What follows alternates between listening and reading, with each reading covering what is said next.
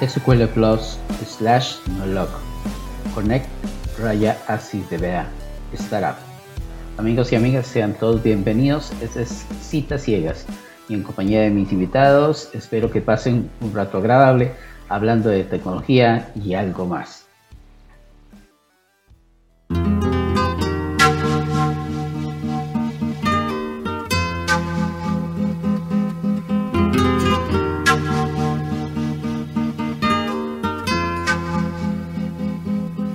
Qué estás triste? Dime por qué. Veo en tus ojos pena dolor, que negras nubes te hacen sufrir. Siento llover en tu corazón, ¿por qué tan lejos miras por qué? O algo presientes que sea fatal. No llores vida me harás llorar y nuestro llanto nos ahogará. No llores vida, me harás llorar. No llores vida, me harás llorar.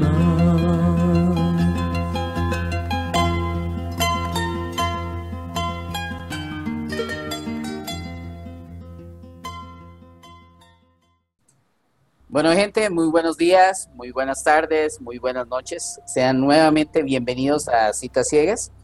El día de hoy nos vamos nuevamente a Sudamérica. Hoy tenemos el placer de contar con Carlos Roberto Fernández, eh, cofundador y líder del grupo de usuarios Java de Bolivia.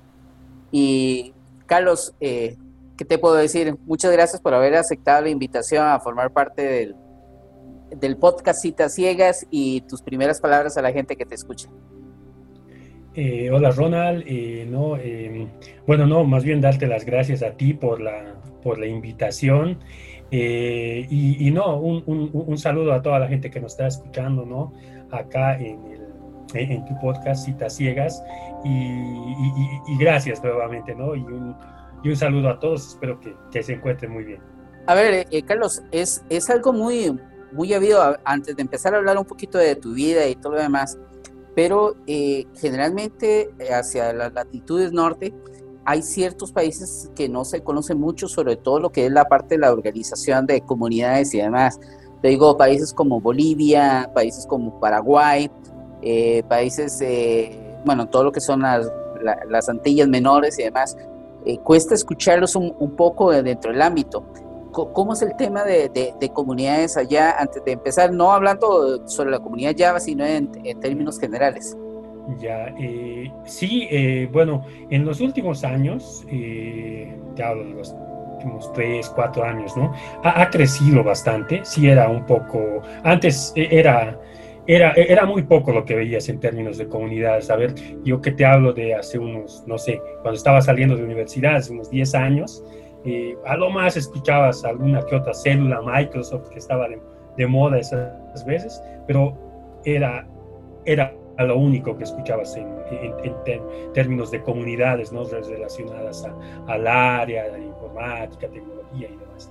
Pero luego ya hace unos tres, cuatro años he visto que ha ido creciendo, especialmente con las comunidades de Google y, eh, y, y bueno, las, las, las comunidades que, que, hay, ¿no? las Women Tech Makers, que han ido, han ido activando fuerte en, en, Bolivia especialmente, en La Paz y en los distintos departamentos, Cochabamba también, eh, donde han empezado a activar, han empezado a organizarse, a, hacer reuniones mensuales.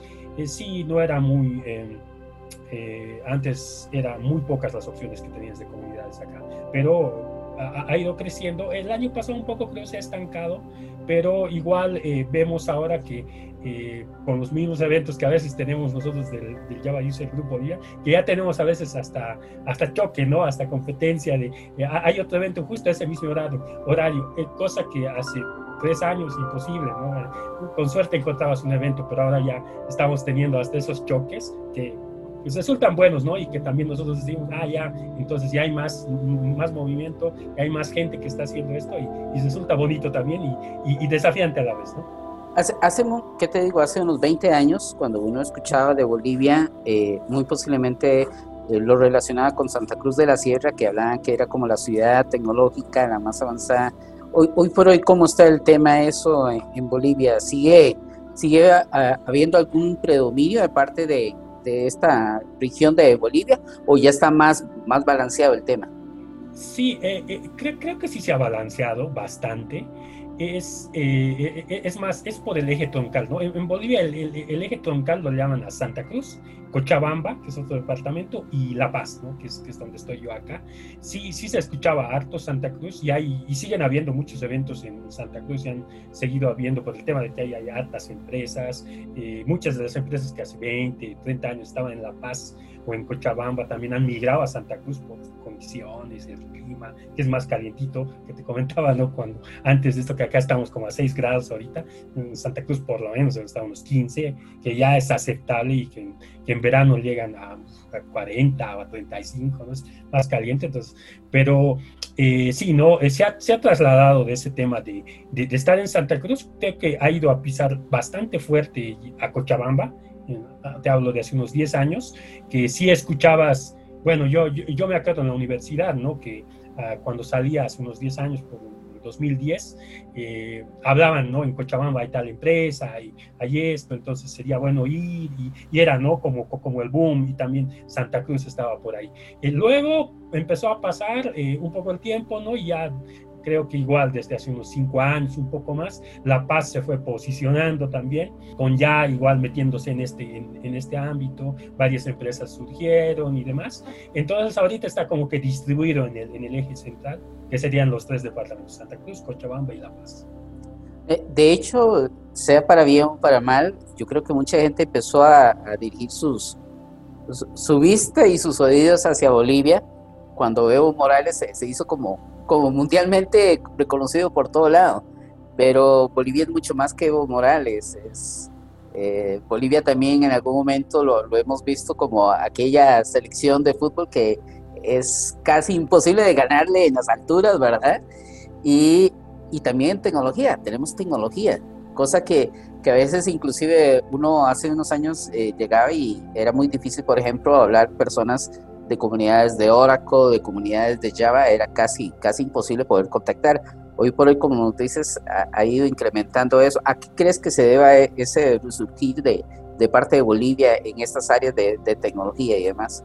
Bueno, en, sí, ¿no? Eh, eh, nos hemos empezado a posicionar poco a poco. Eh, yo creo que ha sido un poco también el hecho de que igual mucha más gente se ha ido interesando, ¿no? Por el tema como, como me imagino pasa en distintos países y en otros lugares del mundo, mm, cuando yo estaba todavía en colegio, hace unos 15 años, ¿no? Y demás, las profesiones eran, ¿no? Eh, quieres ser abogado, quieres ser doctor, ¿no? Eras las, las profesiones boom, ¿no? Las que te atraían, eh, gran parte de los compañeros del curso estaban, ¿no? En eso, con esa línea. Por ejemplo, yo de cuando me acuerdo de, mi curso en colegio, ¿cuántos? Pues ver, de los 40 y algo que éramos en, el aula.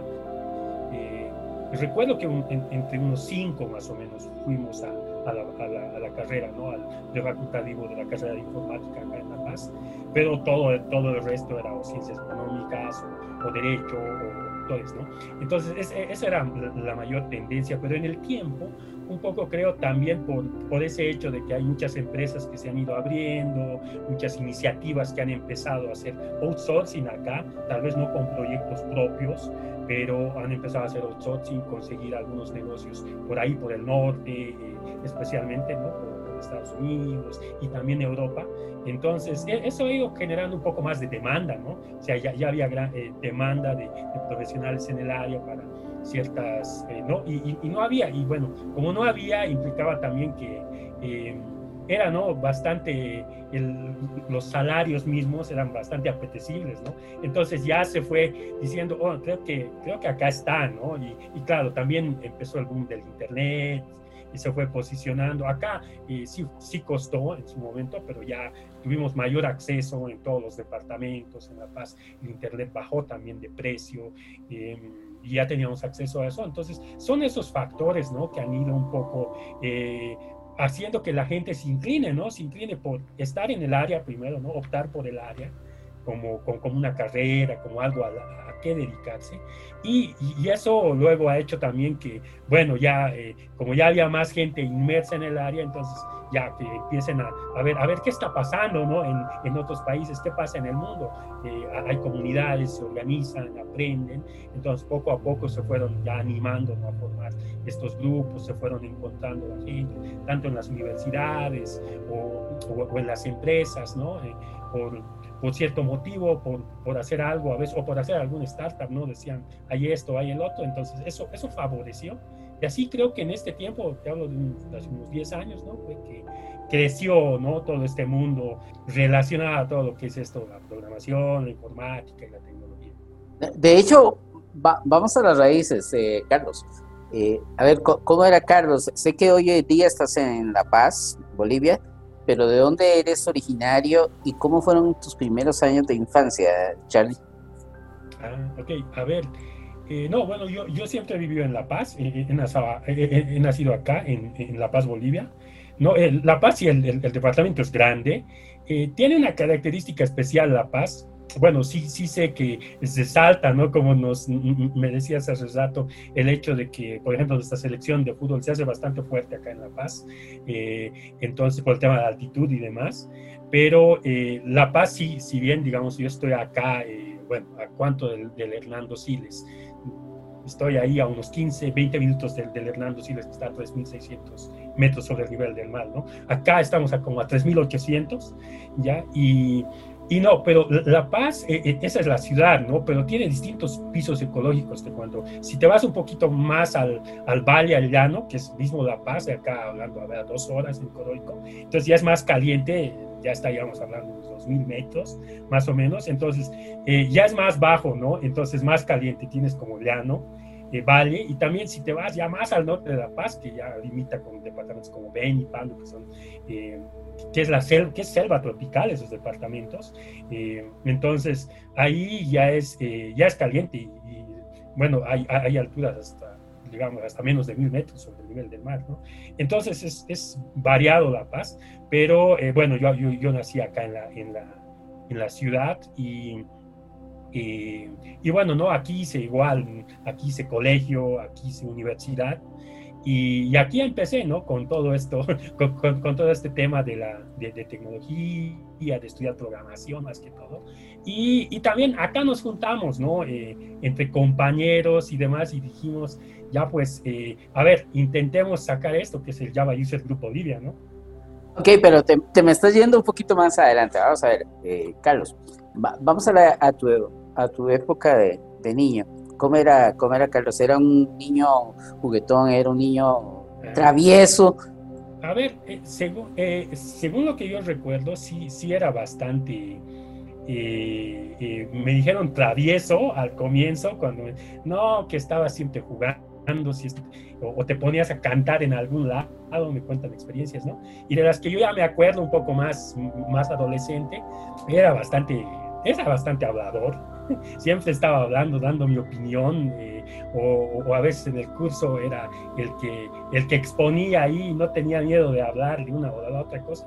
Entonces sí, ha sido, sí, siempre he tenido eh, un, una, un, la aptitud, o por decirlo de esa forma, para, para estar ahí, ¿no? Estar eh, representando algo, estar hablando, estar, no sé, como presidente de curso a veces en el colegio, ¿no? Entonces siempre con esa, con esa tendencia. Y, y como, eres así un, un, poco inquieto además, ¿te acuerdas de alguna travesura que hayas hecho que te recuerdes que, que tus padres te, te, regañaron por lo que hiciste, quebraste algo o, o, se hizo un, un, gran desastre por alguna situación? ¿Te acuerdas una de esas travesuras así que, que te han dicho? Mira, Carlos, cada vez cuando que, que, que, te acordabas cuando llegaba una visita, alguien te decía, es que Carlos cuando era chiquitito hizo esto, esto, lo otro, y resulta que eras, eh, era la historia que había que contarle a todo el mundo sobre lo que, sobre lo que hacías. No, bueno, sí hay, sí hay varias, ¿no? Pero sí, una de las que, por ejemplo, acá se recuerda en mi casa y me hacen recuerdo es cuando eh, a, acá en mi casa hay un patio y, y, es, y es un poco inclinado, ¿ya? Es, un poco inclinado el patio. Eh, eh, bueno, era inclinado, ahora, ahora, ahora, ya no lo es. Y tenía esos, eh, esos patines, ¿no? Esos patines que antes antes se utilizaban, ahora siguen utilizando. Y, bueno, ahí, ahí, resbalaba, ¿no? Por el patio. Entonces, eh, me cuentan de, que vino una visita, ¿no? Un, tío que era bastante, un poco, eh, no tan extrovertido, un poco serio el tío, ¿no? Eh, que, que, venía a visitar a mi abuela y que cada vez era que llegaba, yo primero que no le decía tío, le decía su nombre eh, y, segundo que era, mira, acá tengo mi patín y se desbalaba por el patio y lo, iba a chocar directo al tío, ¿no? Y, siempre me dicen, no, tú eras ese el que le chocaba y no decías ni tío, le decías de su nombre, ¿no? Y, esa es la, anécdota que, que, se recuerda acá en mi casa, ¿no? Cuando pasas de la época de, ser niño y pasas a la secundaria propiamente, ¿qué era, ¿cuáles eran tus intereses? ¿Ya tenías alguna inclinación hacia el área de tecnología? O había alguna otra área que te llamaba la atención durante esos años? Ibas a, a lo que es la época de la universidad propiamente.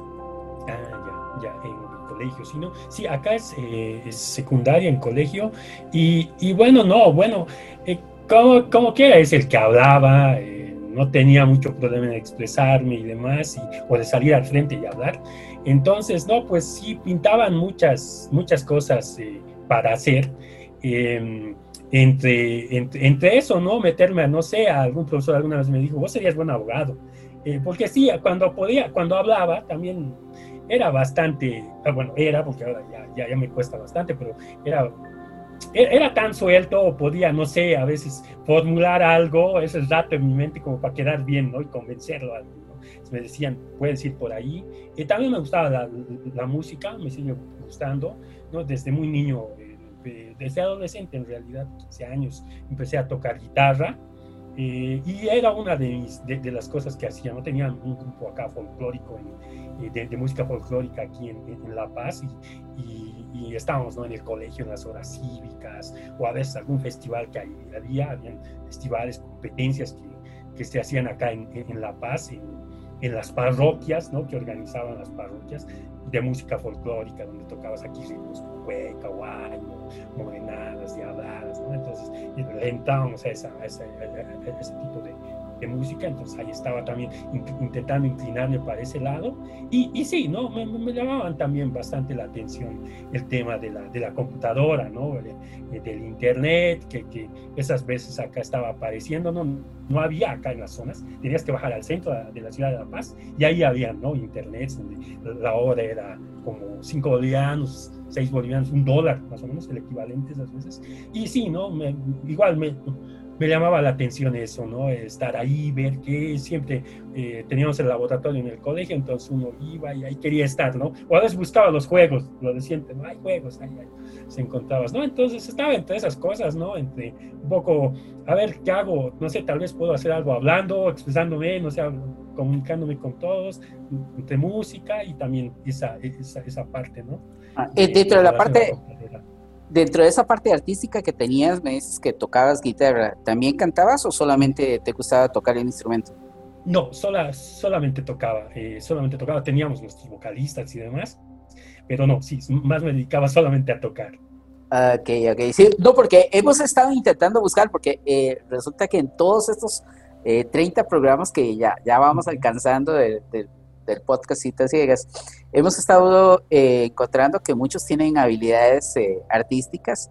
Eh, la mayoría de ellos tocan algún tipo de instrumento, pero todavía no hemos encontrado un cantante. Entonces nos, hemos quedado con las ganas de escuchar a alguien cantar alguna pequeña porción de, alguna de las canciones que, que, en aquel momento. Entonces, todavía andamos buscando esa, esa persona. A ver, terminas el colegio, Carlos, terminas el colegio, tienes que buscar la, la posibilidad de, de llegar y determinar, no sé cómo fue esa parte, si tuviste eh, la oportunidad de, decidir ir de una vez a la universidad, si tuviste que antes eh, buscar un trabajo para, para poderte eh, tener los medios necesarios para ir. ¿Cómo, fue esa etapa? ¿Fue sencilla dar ese paso de la secundaria a la universidad o, fue un poquito complicado? A bueno, sí, al, comienzo, al, al, comienzo yo, yo, dije, creo que le doy a la música, ¿no? Y, quería ir al conservatorio, acá hay conservatorio La Paz de música, y, pero no, pues averiguando costos y demás, pucha, era, pues, era no, o sea, fui y le dije a mis papás, tanto, ellos no, no, la, o sea, imposible, no, no, no puedes pagar esto, ¿no? Y de ahí estaba como que la idea, ¿no? Dicho, entonces, ¿qué hago? Entonces, ¿será que trabajo, no? Trabajo, intento pagarlo, o tal vez me voy a la, a la normal de maestros para estudiar eh, música, ¿no? Para profesor de música, y porque vi que, que, que, muchos hacían eso, ¿no? Que no podían pagar el conservatorio de música, que era, que era, que bastante caro, eh, y eh, hacían eso, ¿no? Hacían la carrera de, de profesor de música en la, en la normal de maestros y, y, luego ya empezaban a costear, ¿no? Y, bueno, también teniendo el grupo, ya pues en, en, entrarle, ¿no? A, al negocio también. Estaba, estaba entre eso, ya estaba formando, teníamos un grupo, estábamos un poco ya intentando agarrar contratos, ¿no? Para ir a tocar a los cumpleaños, a las bodas y demás. Estábamos entre esa idea y, y más o menos me estaba manteniendo en eso, ¿no? Y, pero eh, luego resulta que sí, ¿no? no, o sea, la música, música, música, así, ya vas a empezar a ir a los contratos, vas a empezar a tomar, a beber, y, y no, eso como que no pinta bien, tienes que escoger alguna otra cosa, ¿no? Entonces, de ahí, eh, sí, la tendencia era alguna carrera con derecho, ciencias financieras, las que pintaban, ¿no? Las que todas se iban, y, pero sí, me dijeron, no, está bien, no, no o sea, no te podemos pagar el conservatorio, no, no puedes ir eh, ahí, pero escoge alguna de de estas carreras, ¿no? Y acá, bueno, eh, la universidad pública puedes ir, postular, y, y, es pública porque solo pagas una matrícula al año eh, y, y, el Estado te, te, subvenciona, ¿no? Pero tienes que entrar, ¿no? O sea, tienes que eh, hacer curso prefacultivo o, o, dar el examen de, de ingreso. Ingresas y, y, el Estado subvenciona la gran parte, pues pagas una parte, que es la diferencia es, es, es, mínima, entonces más o menos como que ese era el objetivo, ¿no? Entonces agarro alguna de estas carreras y tengo que estudiar, entrar a la universidad y de ahí, ¿no? Entonces me mantuve en esa línea, ¿no? Dije, ok, entonces hay eh, carrera de informática, porque era ingeniería de sistemas, ¿no? Y cuando, e, esa es una de las cosas particulares aquí en La Paz, que no hay la carrera de ingeniería de sistemas en la universidad pública la Universidad Mayor de San Andrés. Pues buscas ingeniería, no hay, ¿no? Y, pero las, mm, las universidades privadas sí, sí, la tienen. Entonces, o no hay, dirás, ¿no? Porque vas a la facultad de ingeniería y no hay. Y aquí tiene la particularidad de que la carrera de informática está en la facultad de ciencias puras, junto con las matemáticas, físicas y demás. Entonces están ahí y como que te confundes, ¿no? Y dices, oh, tal vez no será eso ya. Pero eh, al, al, final sí es eso, o sea, es, es la carrera de informática y de sistemas. Eh, y entonces, ¿no? Me tocó ir, eh, salir del colegio, postular. Eh, no había examen de dispensación esas veces, entonces había que ir al curso prefacultativo, más bien eh, tuve los recursos para pagar el curso, ese sí se paga, porque todavía no eres, no, no eres miembro de la universidad, ¿no? Entonces lo pagas, eh, más bien logré entrar, eh, después ¿no? con el curso los exámenes entras y ahí ya empecé la carrera universitaria. ¿no? Es casi directo, ¿no? enganchando el colegio. De, de, esas primeras materias que tienes que llevar en la carrera, porque siempre al puro principio hay unas materias en que te llega y te, te hace em, empezar a pensar, ¿estaré, habré escogido correctamente la carrera? ¿Te acuerdas de alguna que te haya dado un dolor de cabeza que tú decías, no mierda, la voy a votar, voy a, voy a cambiarme no, me voy a ir a la música. ¿Alguna ah, vez eso pasó? Eh, eh, más bien no te cuento. Eh, eh, sí, el, por suerte, o sea, no era el mejor en las matemáticas ni en las físicas, pero me defendía, ¿no? Desde colegio me defendía. Y claro, no tengo que admitir que sí, me, siempre me presionaban, ¿no? Y me decían, tienes que saber matemáticas, tienes que saber física, tienes que saber química, ¿no? Entonces, ya pues como que eh, sí, no era bueno, bueno, pero entre estudiar y esforzarse, entonces como que tampoco les tenía mucho miedo. Entonces, eh, cuando entré a la carrera de informática, eh, si, como está en ciencias puras, entonces pues pasas matemáticas con los matemáticos, ¿no? física con los físicos puros. Ellos, ellos son los que dan como un servicio a la carrera de informática y pasas con ellos. ¿no? Entonces, eh, los, los, los, matemáticos, bueno, aquí en la en ingeniería, en la de ingeniería, eh, ingeniería, o sea, llevas matemáticas desde el punto de vista de ingeniería, ¿no? Pero acá no, en informática te hacían hacer demostraciones, te metían álgebra y demás.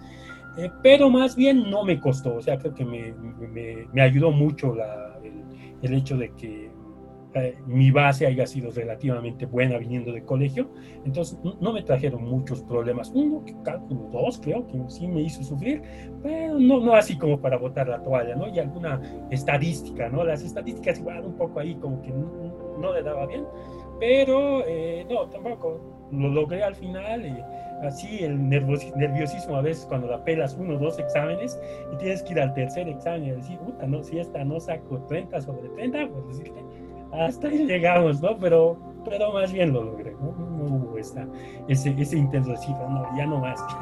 Ok, y, y vamos a ver, pasas a lo largo de tu carrera universitaria, te empiezas a inclinar por alguna tecnología que dices, esto es lo que me agrada, esto es lo que me gusta, en esto me gustaría desarrollarme, ¿ya desarrollas eso?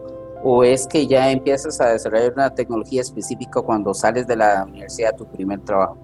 No, y ya, ya, ya en la universidad, en los primeros semestres, empiezo un poco ya a encantarme por la programación como tal, ¿no? Programación, eh, programación entre de escritorio y web, ya por ahí, ahí empiezo a agarrar Java también entonces ya ahí como que entre el segundo, tercer semestre ya, empiezo, ya empiezo a ir por ese lado, ¿no? Y, y, bueno, también era porque cuando yo me decidí por informática, era porque, bueno, alguien, en algún momento me decían, ¿no? Y, y, por qué te decidiste, no? Entonces yo decía, a ver, ¿no? Eh, no era la clásica que a veces los compañeros decían, no, es que quiero hacer un juego, ¿no? No, o sea, yo cuando pasaba las clases de computación, cuando estaba en colegio, veía la computadora, veía los programas, pero eh, eh, lo que ocurría era que me intrigaba cómo, cómo habían hecho eso que estaba ahí, ¿no? Cuando abrías el Word, cómo han hecho esa ventana, cómo están esos iconos, cómo es que los han puesto ahí, y yo le hago clic y hace esto. Entonces decía, yo quiero hacer eso. o sea, sí está bien que lo use ahorita, pero quiero saber cómo se hace eso, cómo, se, cómo, cómo lo hago, yo quiero hacer eso, algo así. Entonces, como que esa era como que eh, mi intriga, ¿no? Entonces me decían, pero no, pues entonces tienes que ir a informática, tienes que estudiar computación, programación y todo.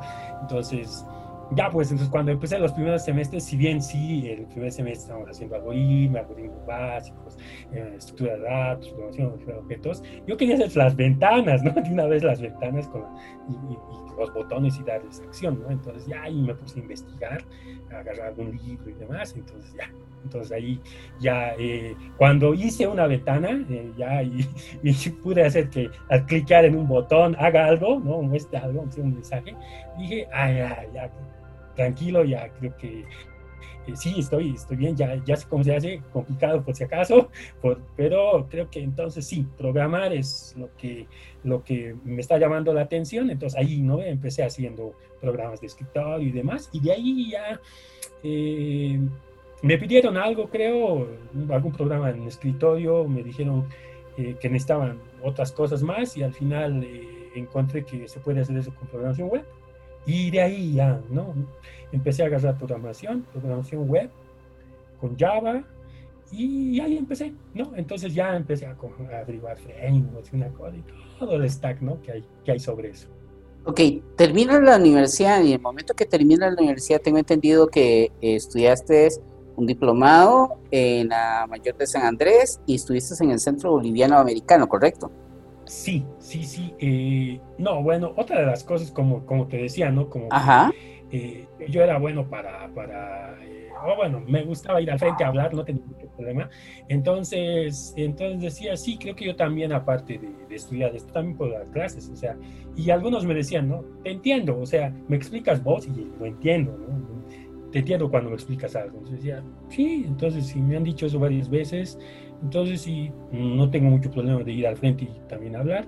Entonces ya pues la, creo que una sería bueno también transmitir el conocimiento, ¿no? Y decía, tal vez puedo dar docencia o puedo dar, eh, y, en, carrera en la universidad sí, sí vi, em, y auxiliaturas de docencia se llaman, ¿no? Donde los estudiantes se, pueden postular y, y, dan como que vos tienes la carrera, digamos, programación orientada a objetos y tiene su tiempo de auxiliatura donde uno un semestre superior da esa materia como la parte ayuda ¿no? a los estudiantes. Entonces ya me había postulado ¿no? a varias de esas. Y también ganas algo de dinerito extra. Entonces como que te conviene, ¿no? Entonces eh, entras ahí. Desde ahí ya me empecé a, un poco también me empezó a gustar el hecho de, de, enseñar, ¿no? Entonces, por eso, eh, al final, cuando salí de la carrera, terminé informática, eh, acá hay un requisito para cuando quieres dar docencia en la mayoría de las universidades, que tienes que tener el diplomado de educación superior, que es justamente para eso, ¿no? Entonces, por eso me fui al CEPIES y que, es donde estudié eso, ¿no? ya, y técnicas didácticas, todo eso que nos dan de educación, y, estudié eso justamente, pero por ese motivo, ¿no? De que quería dar docencia en algún momento. Sí, eso, ¿no? Y, sí, y, eso, y, eso, y eso explica entonces por qué en algún momento, bueno, primero sacas tu licenciatura en informática en la mayor de San Andrés, sacas esos dos diplomados, pero lo curioso que veo es que inmediatamente una vez que termina la licenciatura empiezas también a trabajar como programador informático dentro de la misma universidad. ¿Cómo fue eso? Ah, ya, ya, sí, no, no, pues lo que resulta es que en los últimos semestres, eh, como la universidad tiene su, eh, división de informática, ¿no? que controla los sistemas académicos, la inscripción y demás, entonces dan la oportunidad, ¿no? Que eh, a, los estudiantes de la carrera de informática que están en los últimos semestres, te ponen por promedio de, notas, ¿no? Te dan, dan la opción a, una cosa de 20, 30, creo de poder ir y trabajar en alguno de esos lugares, ¿no? unidades de sistemas que hay. Entonces, ahí es ¿no? donde sale y dice, ah, ya, tú puedes, o sea, sale eh, en un año, a comienzos de año sale, ¿no? Ahí está un nombre, puedes postularte porque solamente es eso, ¿no? Te dicen, tu promedio es tanto, entonces puedes postularte. Entonces ya vas, te postulas y de ahí ya ven si te contratan o no, te postulas. Entonces ahí es donde eh, fui y bueno, eh, más bien me tocó la unidad de sistemas de, informática la, de, la UNSA, la, central, y no, pues ya ahí empecé y empecé con sistemas académicos, ahí, ¿no? Inscripción, eh, este, sorteo aleatorio de materias y todo eso. Entonces ahí, ahí digamos, como que ya hice esas... Eh, desarrollo web y demás, ahí, es donde, donde empecé, ¿no? Fue, fue más o menos así como, como es que llegué a, trabajar primero ya en la universidad. Ok, Carlos, entonces estamos en el punto donde, eh, bueno, llevas un, un, periodo aproximadamente, fueron un poquito, casi un año, 11 meses, que trabajas como programador informático en la Universidad Mayor y luego empiezas a trabajar en una empresa que se llama Tier Connect, algo así, ¿verdad?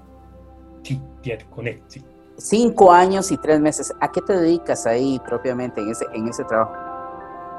Ya, en TierConnect, bueno, es, TierConnect era una empresa eh, que tenía su subsidiaria en Bolivia, pero era una empresa que ofrecía productos en, Estados Unidos y específicamente era, eh, se dedicaba en ese tiempo a, a sistemas relacionados a eh, supply chain management, ¿no? Es eh, manejo de la cadena de suministro eh, para las empresas, para empresas automotrices.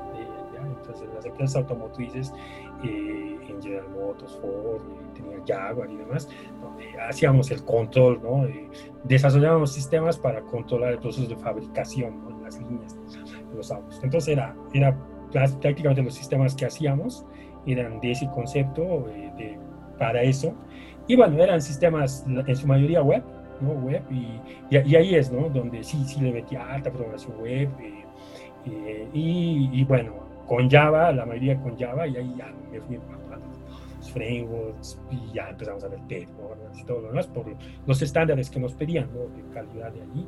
Entonces, sí, ¿no? Eso, fue, eso, eso, eso fue en casi eh, la mayor parte del tiempo hicimos eso. Y luego la empresa también empezó a hacer outsourcing servicios y también hice algo de ahí de eh, trabajé en algún, algún sistema de, procesamiento de documentos ¿no? y de intercambio de documentos que ese sí era europeo entonces estuvimos ahí que también era web casi todo web entonces y, y bueno uno que otro ahí eh, sistema pequeñito que, hicimos o aplicación pequeñita donde en algún momento sí me tocó ya eh, ver Angular, por ejemplo, ¿no? Eh, eso era bien chistoso porque justo nos juntaron a dos, dos desarrolladores backend, los dos Java backend developers y, y decimos, ¿qué, ¿y quién va a hacer el frontend? Y nos dice, uno de ustedes tiene que hacer, y, pero nosotros somos back y ahora qué hacemos a la suerte, ¿no? Fue a la moneda y pan y ya, te tocaba así yo perdí y me tocó ver Angular, me acuerdo esa vez, y me metí Angular, hice también front, frontend de ese lado, ¿no? más o menos esa, esa, esa fue, eso fue lo que estuvimos haciendo. Hay, hay, algo que me llama la atención. Hay un, hay un hueco en, en tu perfil eh, profesional en LinkedIn donde pasas de mayo 2015 a enero 2017. Hay un lapsus ahí de, de tiempo. Puedo preguntar ¿qué, qué, qué pasa en ese tiempo, qué haces.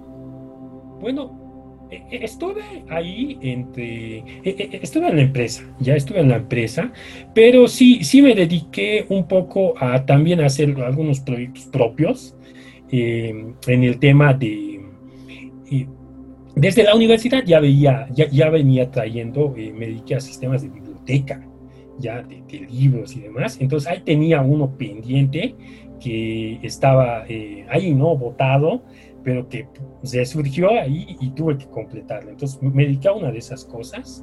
Y, la otra fue también un poco a capacitarme, ¿no? En, en, términos de, eh, estuve dando docencia, eh, no en universidad todavía, y eh, bueno, aprendiendo algo de Oracle, así, bueno, intentando, ¿no? de ese lado un poco profundizar también, conocimientos y demás. Más o menos estuve moviéndome por ese lado. Sí, porque precisamente llegamos a enero 2017, donde empieza dentro de tu currículo, donde entras en un contrato temporal y empiezas ya a dar clases de Java y Android. Esa es ya, podríamos decir, ya, digamos, dentro de ese marco, eh, la primera experiencia ya como profesor o, me dices en este periodo de, de año y resto que estuviste ahí, tuviste algunas otras experiencias parecidas.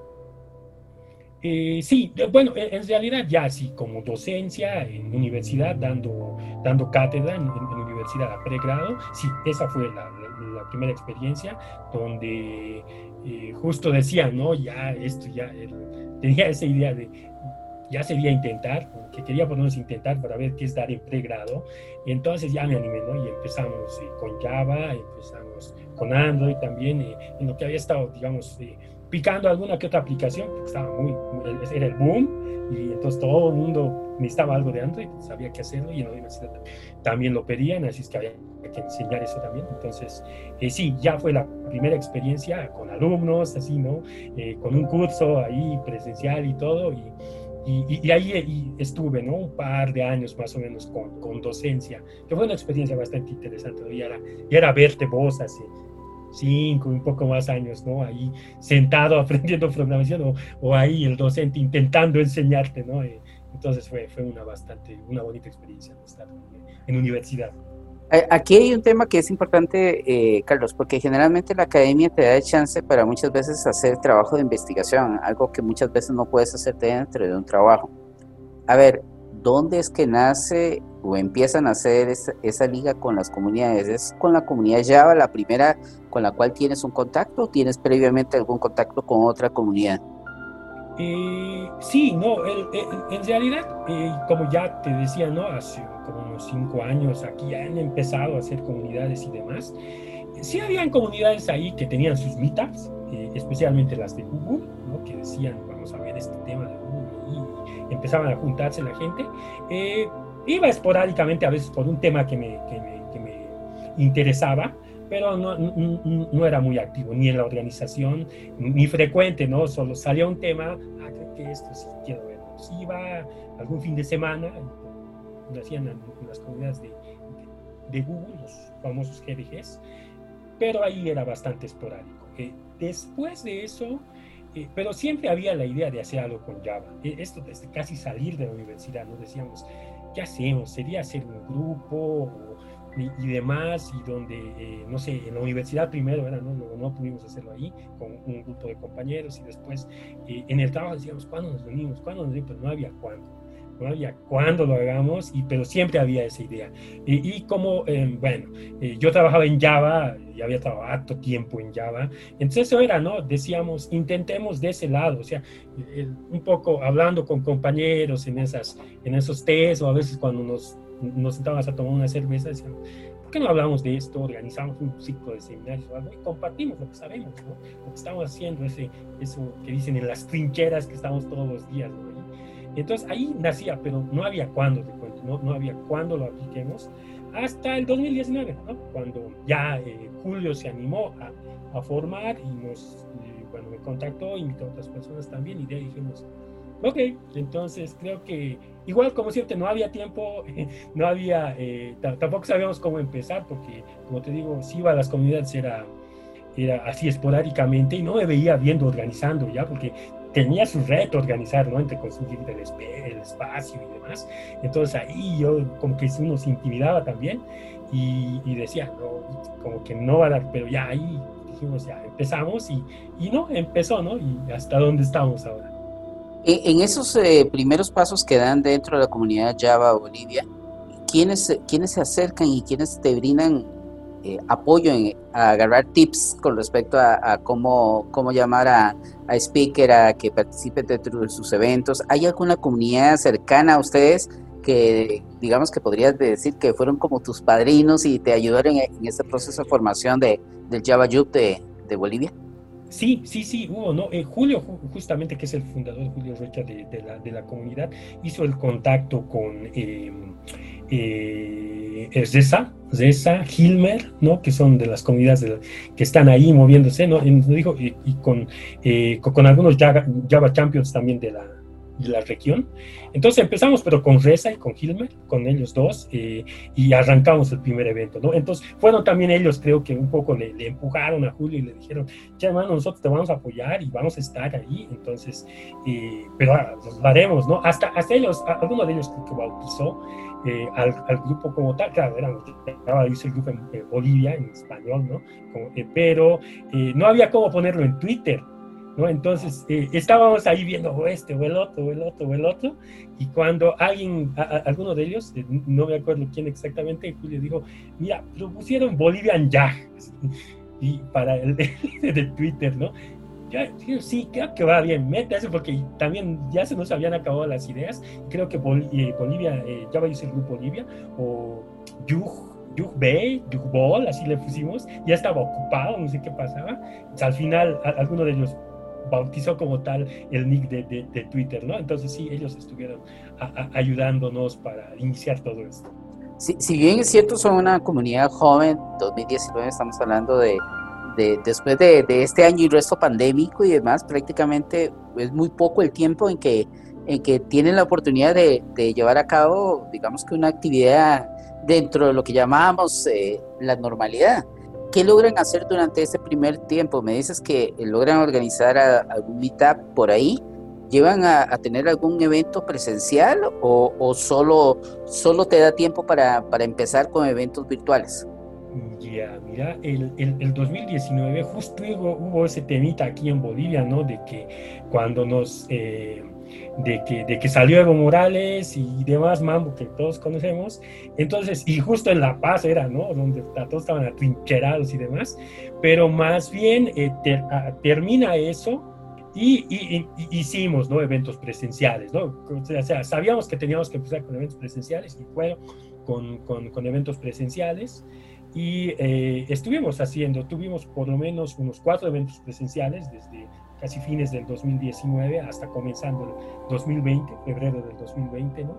Eh, y, y, sí, ¿no? Ahí, ahí es donde eh, eh, hacíamos acá, en, nos auspició una empresa acá local, hicimos en sus oficinas, y después de ahí ya enganchamos, ¿no? Al, al modo virtual que fue general, ¿no? Para todas las comunidades se, se hacían el switch al modo virtual ya establecido y, bueno, ahí dijimos, ¿no? Eh, ya, ya el 2020, aunque estuvimos desde eh, noviembre del 2019, el 2020 dijimos, ok, entonces tenemos que tener los meetups y tenemos que intentarlo hacerlo progresivo, ¿no? Entonces intentemos sacar un meetup por mes, ¿no?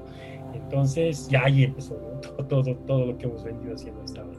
Ok, si bien me, dices que al puro principio logras eh, contactar un, un par de personas dentro de la comunidad que son muy conocidas, como, si mal no me equivoco, me dijiste de César y Hilmer, ¿verdad? Que andan por ahí. Eh, de esas personalidades del mundo Java que vos decías, mira, qué bonito sería de tener contacto con ellos. ¿Logras eh, en este eh, corto periodo, eh, has logrado contactar con alguna de esas personalidades que vos decías, mira, cuando yo tal vez podría intentar intercambiar criterios y decirles, mira, yo hago este código de esta manera, o simple y sencillamente, no sé, ¿qué, qué, qué es, lo que, qué es lo que más comúnmente diríamos, si, si, si voy en este momento a La Paz y quiero ir a cenar y quiero comer algo, comida boliviana pura, ¿qué, qué, qué pediría, Carlos, en este momento? ¿Qué, qué, qué ah, podría comer? Ahorita, eh, bueno, pues un, chicharrón o un fricasé. Ah, ok. Si tuviéramos que compartir así una conversación con una de esas personas, ¿con cuál has tenido oportunidad de poder contactar? Y, aunque sea en este mundo virtual, que vos dirías, puña, qué bonito. O sea, e, esto estamos empezando y, y, ya logré contactar con esta persona que tal vez era casi, o sea, poco imaginable que íbamos a poder tener contacto con él sí, ¿no? El uno, eh, bueno, el que, el que sí era eh, Bencat, ¿no? Eh, eh, Bencat era con los que estaba ahí, ¿no? Siempre dando sus exposiciones y demás, y, que sí, logramos hacer el, contacto y, charlar en algún momento, ¿no? Sí, e, esa, e, esa fue una, era una, una muy linda experiencia y, bueno, donde ya, ¿no? Un poco nos, nos fuimos mm, como te digo, no habíamos hecho antes comunidad, si era, hablábamos acá dentro de nuestro espacio, pero ya hablando con Bencat y demás para ver cómo un poco vamos eh, también consiguiendo el, el, tema de auspicio y cómo esto se mueve, esa fue una, una, una, una muy grata experiencia, ¿no? De poder ya contactarte con él y, intercambiar criterios, de cuándo podemos organizar un evento, puede estar presente, no puede estar presente, ¿no? Esa, esa fue una de las primeras experiencias de ese tipo se viene posiblemente, bueno, ya, ya sabemos, eh, recientemente me, estabas comentando que ustedes están en la tercera ola y están en la, en la parte más alta de, de, esta parte de la pandemia, de esta tercera ola de coronavirus. Esperemos que el, el 2022 sea un año ya un poco tan menos atípico como lo que hemos tenido en los últimos dos años. ¿Qué viene para el grupo de, de Java de Bolivia? ¿Qué, qué planes eh, ves en el horizonte? ¿Ves la posibilidad de de ir a representar el grupo a, eventos a, nivel internacional. Posiblemente eh, el primer evento, y bueno, ya, ya no se llama Java One, ya tiene otro nombre. Va a ser ya en Las Vegas, ya no va a ser en San Francisco como se ha hecho durante los últimos 37, 38 años. ¿Qué, qué tienes pensado para el 2022 en caso que volvamos a esa normalidad?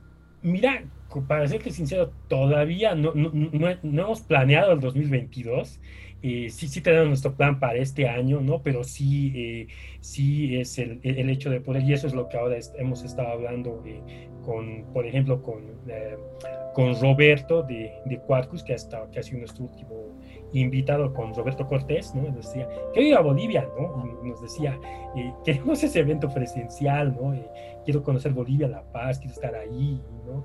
Entonces, eh, sí, creo que va a ser y va a ser un gran desafío el hecho de que podamos tener los eventos presenciales, así como los tenemos ahora, uno, uno al mes. Nuestros meetups. Está ahí ya el hecho de que podamos tener nuestro evento anual de Java User Group Bolivia acá en alguna de las ciudades de, del país. Entonces, eh, está entre esas dos cosas. Y sí, ¿no? El, bueno, si bien el equipo de, de organización del User Group Bolivia empezamos eh, eh, cuatro personas, ¿no? ahora ya ha crecido a nueve, justamente para eso, no queremos más o menos la idea es de que esto no se quede ahí, ¿no? que pueda persistir en el tiempo, que pueda agarrar solidez el grupo. Entonces, eh, somos nueve personas que están en el grupo de organización, activas en el grupo de organización. Entonces, que, con, los que estamos, ¿no? Eh, intentando sacar estos dos meetups por año. Con estamos conociendo mucha gente que ya nos está hablando de lo presencial, para especialmente venir acá, ¿no? Entonces, creo que una de las cosas que vamos a tener que afrontar al año para poder eh, tener la visita de, de, expositores acá en Bolivia, ya presenciales. Y em, bueno, no tenemos este, este, este, este tema que hemos hablado con, todo el equipo del Java User Grupo Libre, de, de intentar iniciar un producto social, social. Eh, entonces va a ser bueno, ¿no? Eh, eh, ya, ya sabemos cómo ahora nos está costando, cómo nos está comiendo el tiempo, pero para eso creo que sí va a ser bueno que nosotros vayamos, que aparte de mí, los chicos, chicas del equipo de organización pueden salir afuera para conocer, conocer cómo se organiza.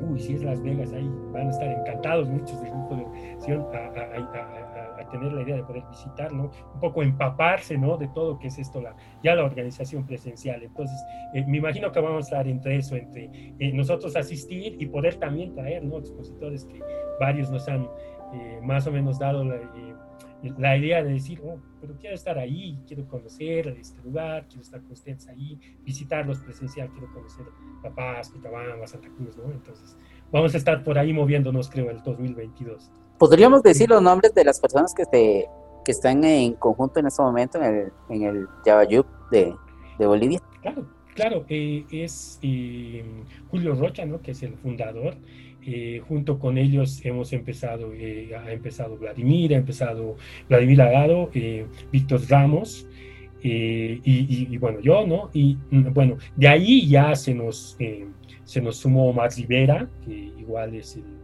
la otra persona que está, y eh, de ahí eh, ya tenemos al grupo de chicas que igual ya, ya, ya, está activo en el grupo, que es Liliana Iriarte, que es otra de las personas que nos está ayudando, eh, María José Michel, que es la otra, Raquel Condori. Y, y Yasmín Cusino, que es otra igual de las chicas que ahora nos está ayudando activamente en la, en la organización. Y aquí hay un tema interesante, por, por eso quería escuchar los nombres y además porque eh, generalmente a lo largo de Latinoamérica cuesta mucho ver la participación de, de, tan balanceado tanto de hombres y mujeres dentro de, al frente de una comunidad. Eh, generalmente vemos muy, más hombres que, mujeres y hemos conversado con las compañeras que, hemos tenido en el programa la necesidad de, de involucrar y de, de alguna otra manera de, de, servir como, como base y apoyo para que la mujer también forme parte de la comunidad. Sabemos que ella está metida dentro de, este ambiente de tecnología, pero ahora también que forme parte de las comunidades, que haga presentaciones, que, que sea expositoras, que represente al país. Entonces me llama mucho la atención de que, que tengas una unidad tan, tan pareja y creo que posiblemente sea la unidad más pareja de toda la región latinoamericana. ¿Cómo, cómo se ven ustedes en cuanto a eso? Porque si bien es cierto, eh, hablábamos con Rita eh, Núñez de Argentina, de la comunidad de Oracle, que, eh, era terrible la, parte de, igualdad en, Argentina con respecto a tecnología. Decían, bueno, no, es que una mujer no puede estar en tecnología. ¿Cómo, ha sido esto en los últimos años en, Bolivia?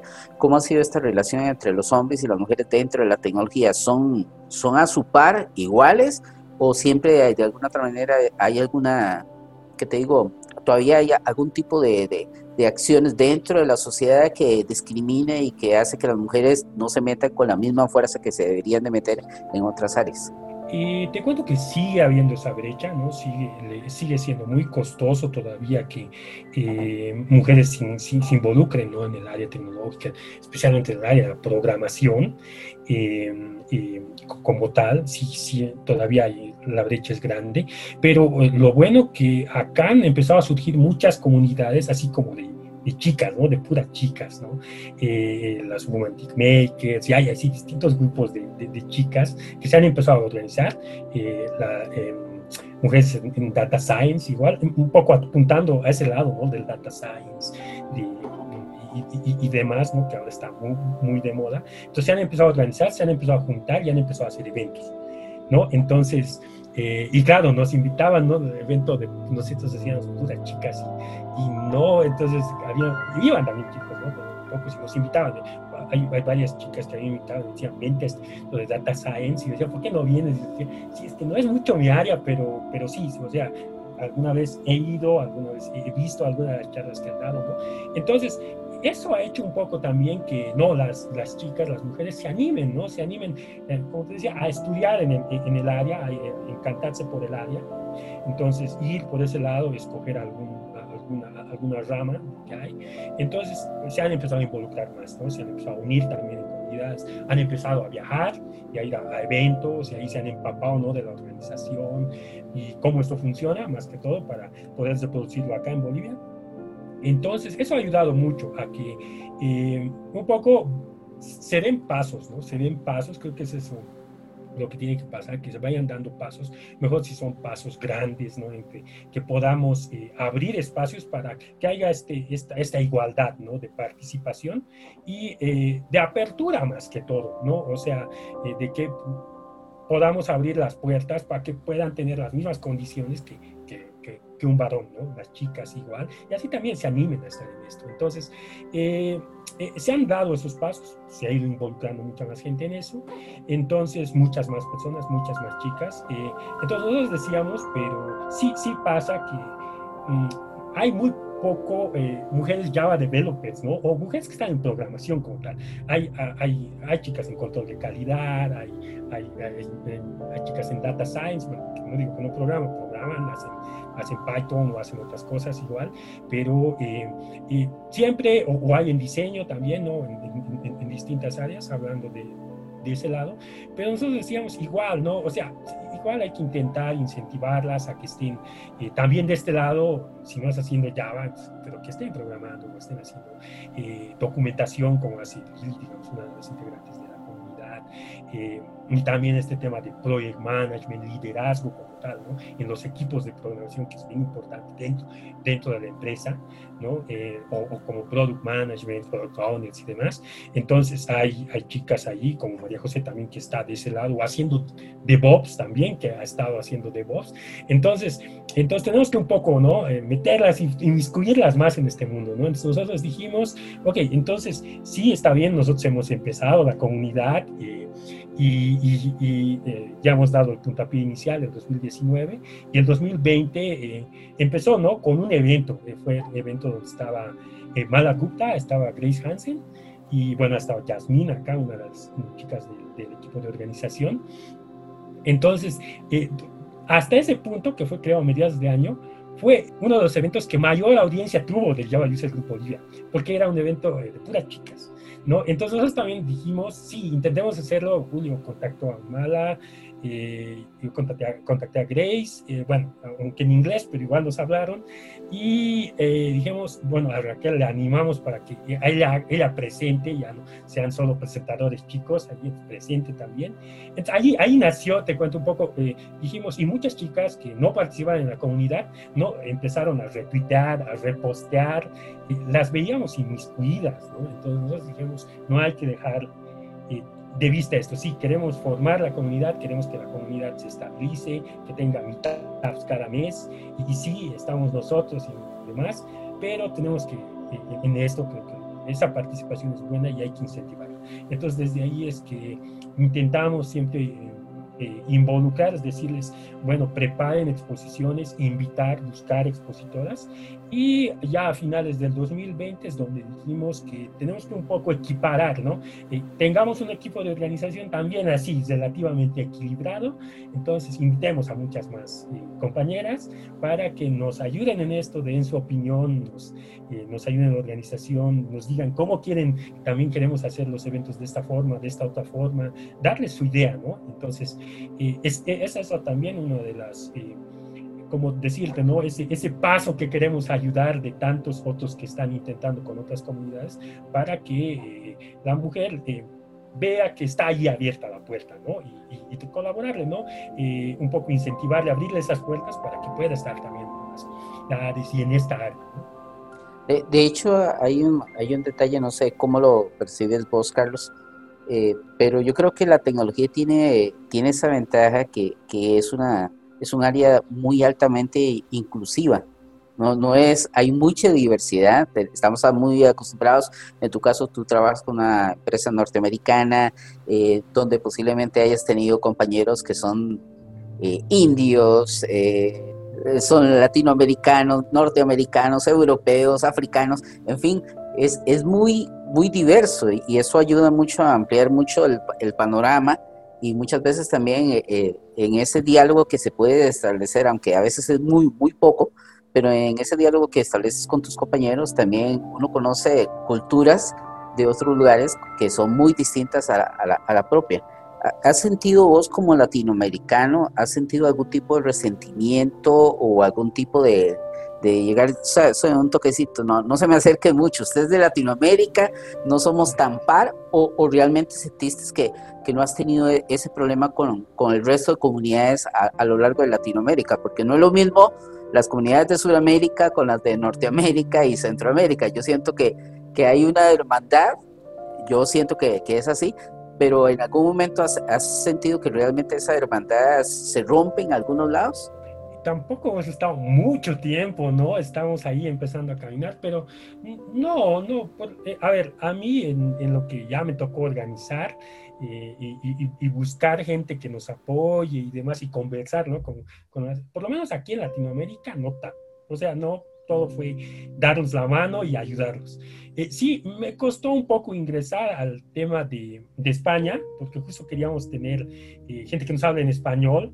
Entonces, ahí, ahí un poco sí, ¿no? Me, me costó y me decían, pero ¿cómo podríamos ayudarte? No sé, la diferencia horaria, ¿no? Al comienzo, con un, poco eh, algunos compañeros que, con los que conversé de España.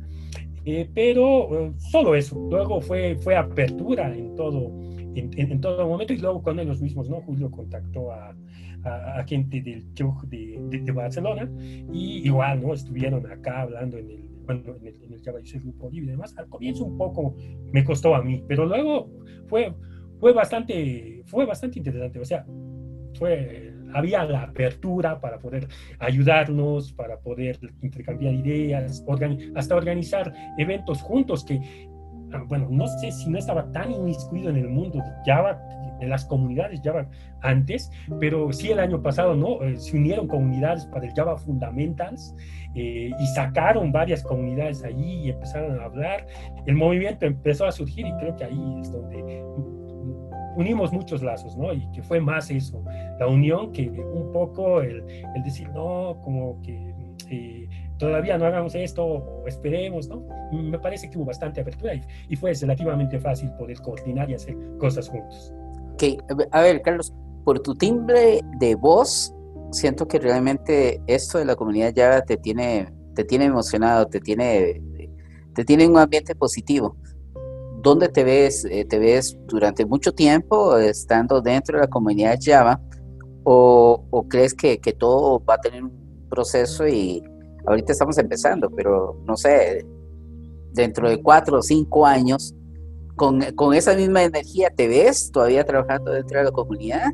¿O crees que en algún momento, igual como muchos han pensado, va a llegar el momento que vas a tener que entregar la estafeta para que otra persona se encargue de, de tomar tu lugar y, y, continúe adelante con la comunidad y vos tomes otro rumbo, tal vez participando dentro de las comunidades, pero no ya directamente dentro de la organización, porque sabemos que que esto es complicado. Muchos de los que están ahorita, de los que hemos, eh, hemos estado en una, en una organización, de una comunidad, sabemos que el trabajo es sumamente arduo y, y es cansado y a veces inclusive toca tu propio bolsillo. Cuando vas a un evento internacional y tal vez te dicen, mira, yo te puedo dar la, la comida, te puedo dar el alojamiento, pero ve a ver cómo haces con tus boletos porque no te puedo pagar los boletos. ¿Qué, qué, cómo, ¿Cómo te sientes eh, dentro, de, dentro de este proceso? O sea, ¿qué, qué ves de ti? A ver, eh, no, sí, no, ahorita sí, ¿no? Es, le estoy poniendo bastante energía a todo esto porque, como te digo, era algo que eh, intentamos hacer durante mucho tiempo, empezar, empezar, no había cuándo se haga, entonces más bien se dio, entonces pudimos participar, sí, sí, ya, ya, ya, ahora más empapado con la organización, ya hemos visto lo trabajoso que puede llegar a ser, pero también lo satisfactorio, ¿no? de hacer esto y, demás. Pero eh, más bien eh, sí hemos pensado, creo, desde ya en un comienzo en eso, de que esto, eh, la idea sería que perdure, ¿no? O sea, nosotros quisiéramos, ¿no? A veces como, como el, el Netherland Jack, que tiene filiales en cada, cada estado ahí, tiene sus jacks eh, nosotros quisiéramos tener el Java Santa Cruz, el Java La Paz, el Java Sucre, Tarija en cada departamento, ¿no? Que ahí esté activando y, así, y, el Java User Group esté ahí orquestando, ayudando, ¿no? Entonces, eh, creo que nos queda un camino largo todavía.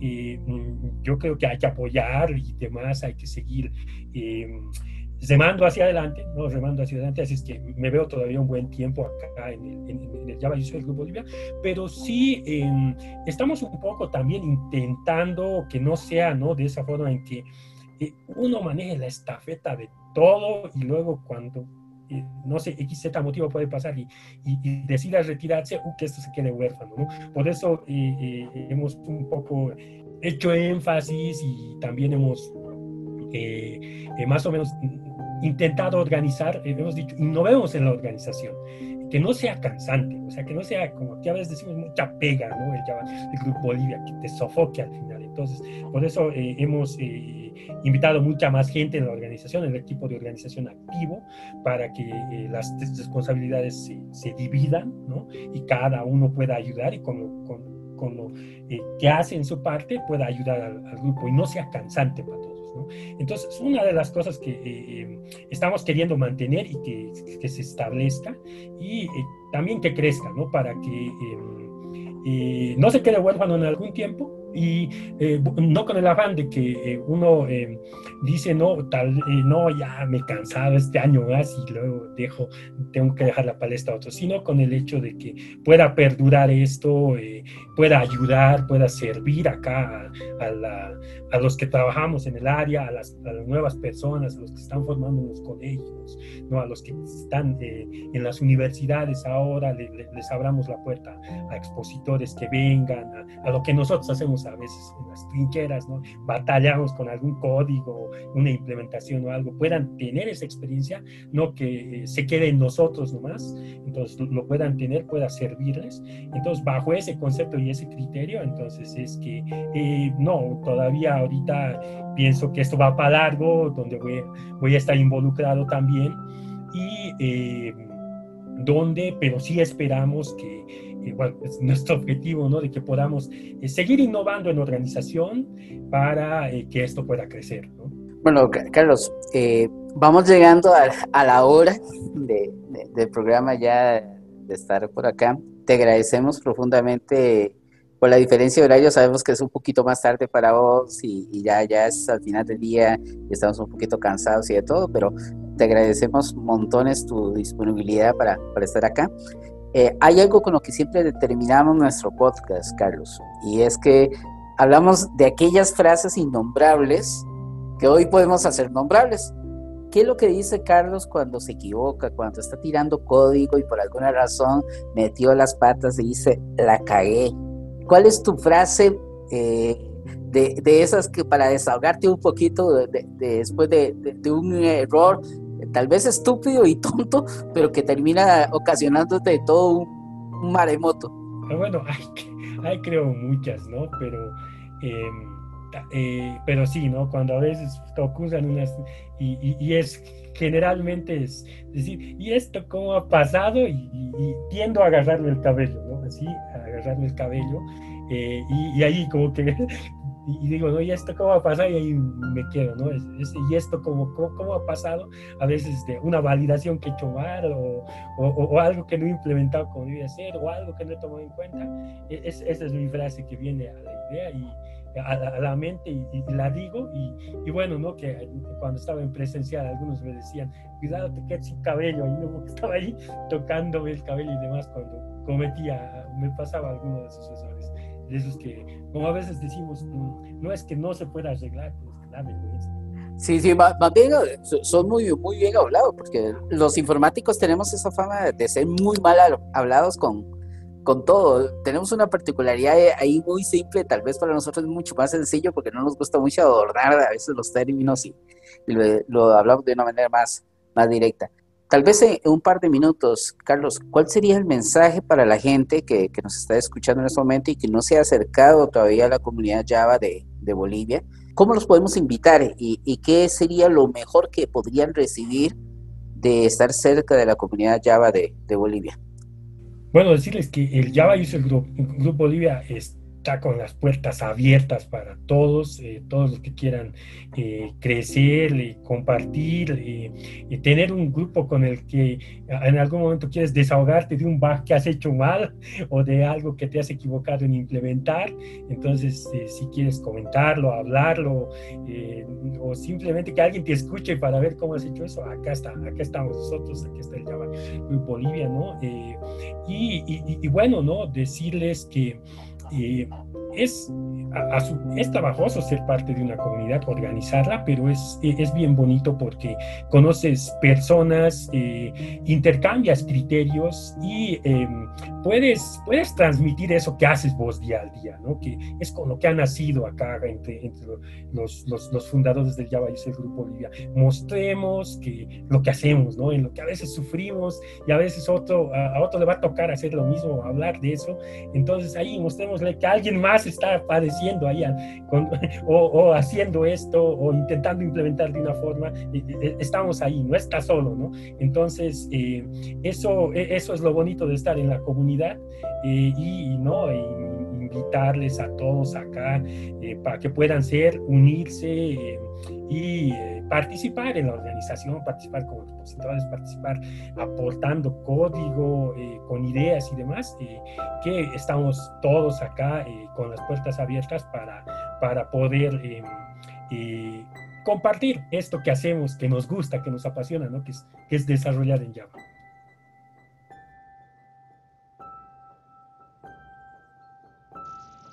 Por hoy, nuestro tiempo de procesamiento ha finalizado. Este fue Cita Ciega, el podcast oficial de Oracle de BACR.blogspot.com. Nos hablamos en el próximo ciclo de CPU. Sit down y